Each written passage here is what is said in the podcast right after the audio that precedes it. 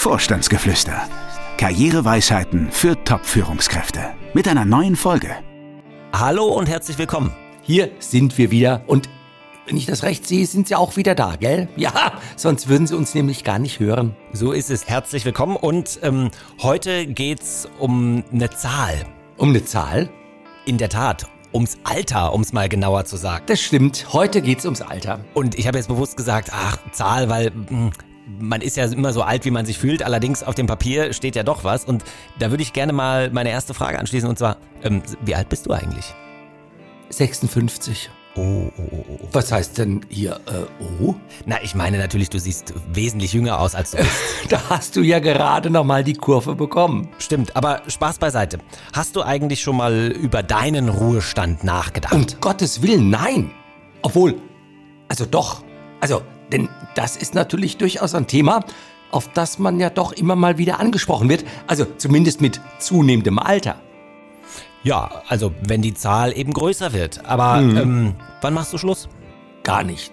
Also zumindest nicht, bevor ich nicht muss. Das ist interessant. Und damit sind wir ja auch äh, schon mittendrin im Thema. Denn es geht so ein Stück weit um die Frage, wann der beste Zeitpunkt ist, um als Top-Führungskraft in den Ruhestand zu wechseln. Bevor wir da jetzt aber noch tiefer thematisch einsteigen, drück doch mal hier wieder den Jingle-Knopf.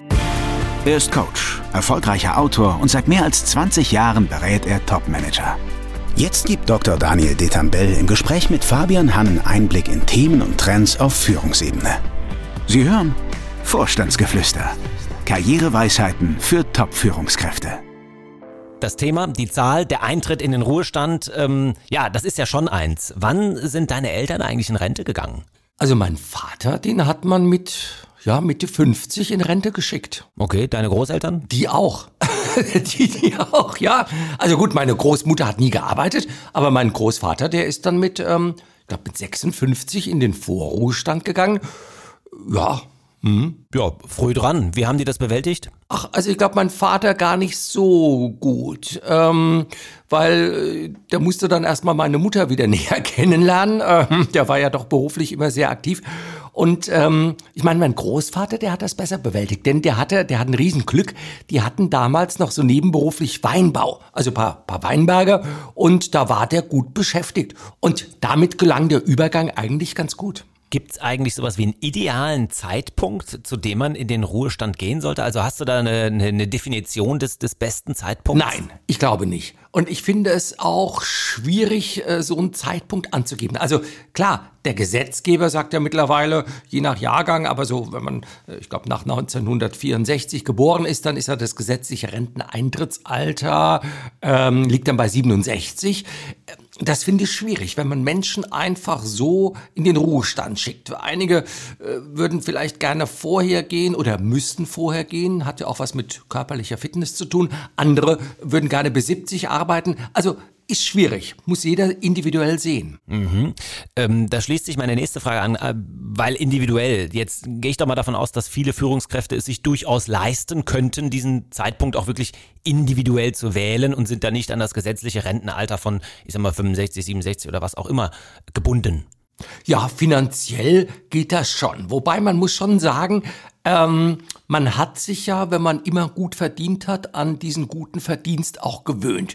Und wenn man da wirklich mal ehrlich zusammenrechnet, was man so am Jahresende so für Ausgaben in den letzten zwölf Monaten hatte, da kann es einem schon schwindlig werden. Und es ist auch ein, äh, eine Mehr zu glauben, wenn man erst mal 60 sei und danach und so, dann bräuchte man weniger Geld. Nö. Also, wenn man auf einmal viel Freizeit hat, braucht man möglicherweise sogar mehr Geld als vorher, denn man will auf einmal in Urlaub fahren und man macht das und man macht jenes und so weiter. Da geht das Geld ganz schnell hin und wenn man eigene Kinder hat, ähm, nee, da ist es auch nicht damit getan, wenn die das Studium dann absolviert haben, dass man sagt, Haken dran, nee, die kommen immer mal wieder, weil dann wollen sie sich eine Wohnung kaufen oder ein Haus oder dann kommen die ersten Enkel und so. Also man braucht schon auch noch bisschen Geld, ja. Mhm. Gut, jetzt aus jahrelanger Zusammenarbeit weiß ich, dass du äh, da die These vertrittst, dass man es sich sehr gut überlegen sollte, ob und wann man nun in Rente geht. Also das Ob, gut, wahrscheinlich nicht so, aber wann, warum? Naja, man muss sehen, es gibt kein Zurück mehr. Also ich kann ja nicht sagen, ich gehe jetzt mal in Rente und, ach Gott, wenn es mir zu langweilig wird, dann komme ich einfach wieder ins Berufsleben zurück. Nö, dann ist das, was vor einem oder zwei Jahren beruflich zu Ende ging, das ist dann wirklich zu Ende. Also klar, man kann dann noch über äh, Aushilfsjobs irgendwo nachdenken oder so, aber an das äh, anzuknüpfen, was man beruflich gemacht hat, wenn man da jahrelang Geschäftsführer, Vorstand oder ähnliches war, das ist dann vorbei. Und dann stellt sich natürlich auch die Frage, was macht man im Rentenalter? Also wie füllt man seine Zeit? Also ich selber, ich muss auch sagen, gut, ich spiele ab und zu ein bisschen Klavier und ein bisschen Kirchenorgel und so und finde das auch alles eine prima Sache. Aber nur deswegen finde ich das prima, weil ich das nicht den ganzen Tag machen muss. Also wenn ich jetzt auf einmal meinen Tag mit solchen Hobbys füllen müsste oder so, das wäre der Albtraum. Und ich meine, ein Punkt muss man auch nochmal sehen, und das ist halt so ein bisschen die Angst vor dem Bedeutungsverlust. Also, wenn man in Rente geht, dann ist man ja auf einmal nicht mehr der Herr Vorstand oder die Frau Geschäftsführerin. Nee, man ist Rentner. Und ähm, ja, das, das klingt für einige dann doch so, wie es klingt. Also nicht besonders attraktiv, ja. Gut, aber jetzt lass uns das mal konkret machen. Was rätst du denn jemandem, der mit Ende 50 zu dir kommt und dich fragt, ob er nochmal einen neuen Top-Job äh, sich suchen soll oder vielleicht eher in den Ruhestand verabschiedet? Nehmen wir auch mal an, ähm, Bankkonto ist gut gefüllt. Den frage ich in der Tat, wie er sich denn so seinen Ruhestand vorstellt. Und wenn er sagt, ach Gott, ich habe ja 15 Häuser, die ich da vermiete oder äh, meine Frau hat ja noch ein Unternehmen, da arbeite ich mit oder äh, äh sonstige Themen, dann äh, gut, dann kann man über vieles nachdenken. Aber wenn jemand mit 58 zu mir kommt und sagt, ja, ich habe irgendwie, ich weiß nicht, der Job ist jetzt weg und ach, ich weiß nicht so und das ging mir ja auch in den letzten Monaten ziemlich auf den Wecker. Also ich könnte mir auch vorstellen, in Rente zu gehen. Dann ähm, versuche ich schon noch mal klar zu machen, dass man ja doch, wenn es gut oder schlecht läuft, dass man doch noch 30, 40 Jahre zu leben hat und dass Lebenszeit gut gefüllt werden muss und äh, naja, dass man vielleicht erstmal darüber nachdenkt, was macht man denn, wenn man erstmal Rentner ist. Ja. Mhm. Ähm, kleiner Exkurs vielleicht, jetzt gibt's ja auch schon ähm, mutmaßlich Menschen, die schon mit Mitte 40 vom Ruhestand träumen. Ähm, was hältst du denn davon? Kannst du das verstehen?